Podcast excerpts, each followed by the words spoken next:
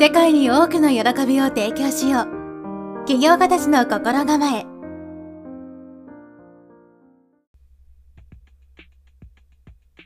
はい、こんにちは、ナオトです。今日は前回から引き続き、新約引き寄せの法則、エイブラハムとの対話という本について話していきたいと思います。よろしくお願いいたします。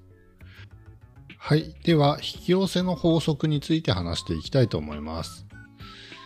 あなたやあなたの周りにいる人たちの人生に起こるすべてのことに引き寄せの法則が働いています。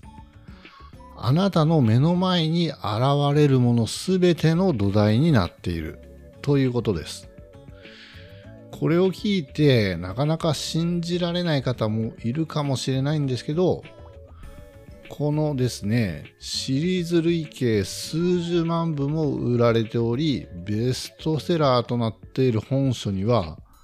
本当に大真面目にそう書かれております。見たものは引き寄せられる。ことわざで言えば、類は友を呼ぶ。という言葉がありますけど、例えばですね、あなたが朝目覚めた時にですね、すごく不機嫌な気分で起きると、その日一日にわたって、ますます不機嫌になるようなことを引き寄せてですね、そういったことが起こってしまいますし、逆に幸せな気分で起きると、その日一日にわたって、ますます幸せになるようなことを引き寄せて、そういうことばっかり起こったりします。ことわざっていうか、日本の昔の言葉には、泣きっ面に蜂とか、弱り目にたたり目など、そういう言葉がありますよね。これはおそらく、引き寄せの法則のことを言っているのかもしれないですね。その他にもですね、例えば病気の心配ばっかりしてる人が、実際にその病気になってたり、豊かさについてずっと話している人は逆にその人は実際豊かな人になったりします。もっと分かりやすいイメージで言うと、あれですね、ラジオの周波数。これを例えば740とかにしたとするじゃないですか。740キロヘルツに合わせると、当然 740kHz の番組が流れてきますよね、ラジオで。それは発信する側と受信する側の周波数が一致してるから、ラジオが聞こえてくるわけですね。これと同じことが現実世界でもこの引き寄せの法則っていう普遍の法則として働いているということです。これを聞いて、そんなわけあるがい、証拠あんのかって思われる方も、まあ中にはいらっしゃると思いますけど、それでもですね、本書でははっきりときっぱりと言い切っておられるんですよね。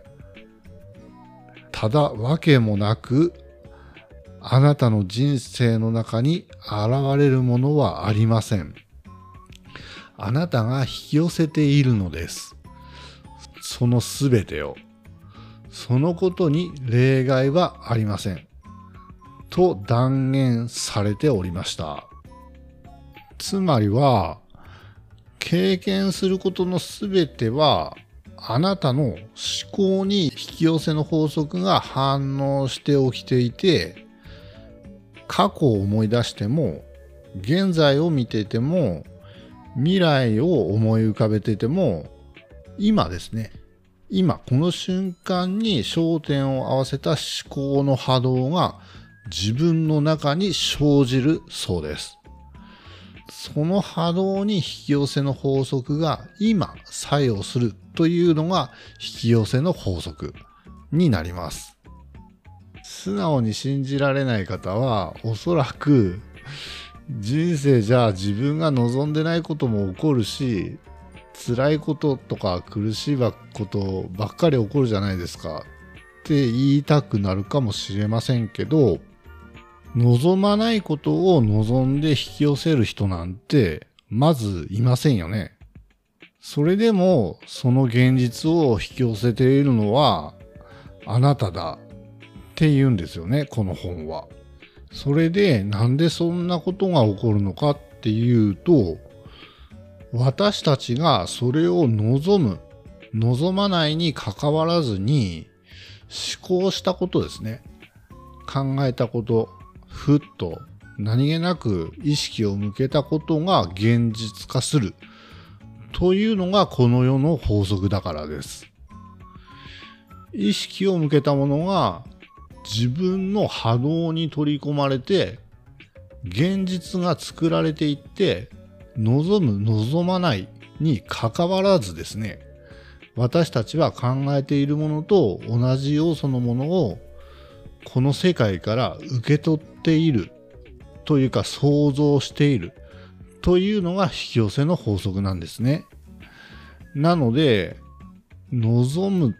望まないものを引き寄せてるっていう方は、無意識にその望まないことについて考えてしまっているっていうことになります。今、波動っていう言葉が出てきましたけど、スピリチュアルな話に馴染みがない方は、おそらく波動とか言われても、何のこっちゃって感じでしょうし、すごい怪しく感じるかもしれないですけど、これはですね、量子力学っていう最先端のこの物理学ですね。あと、脳科学的にも想像、想像じゃなくて説明がつくものがあるので、またですね、次回からは、その、引き寄せの法則の考え方と、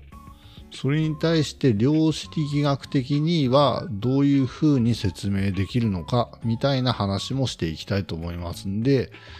はい、ぜひ楽しみにしていてください。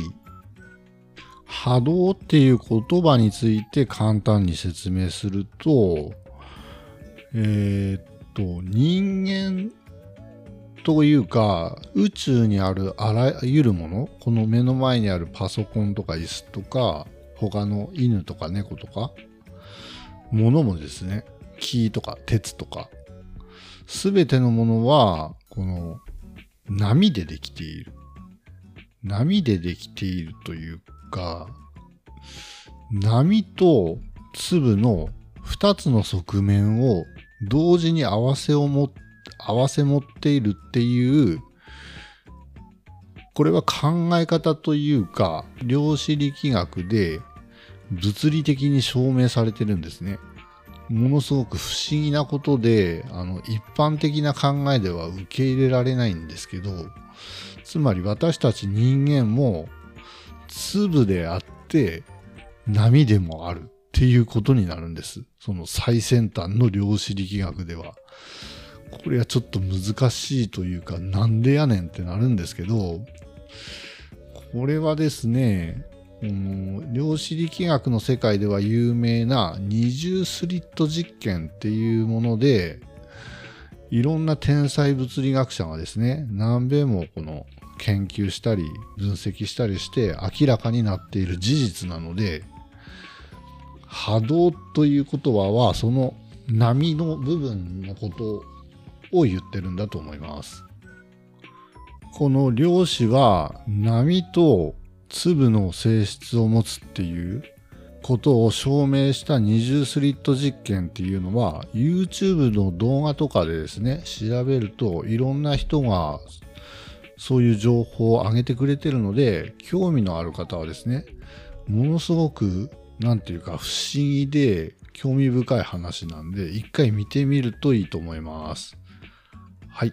次回は引き寄せの法則を量子力学の視点から見た話をしていきたいと思います。はい。それでは良い一日をお過ごしください。直人でした。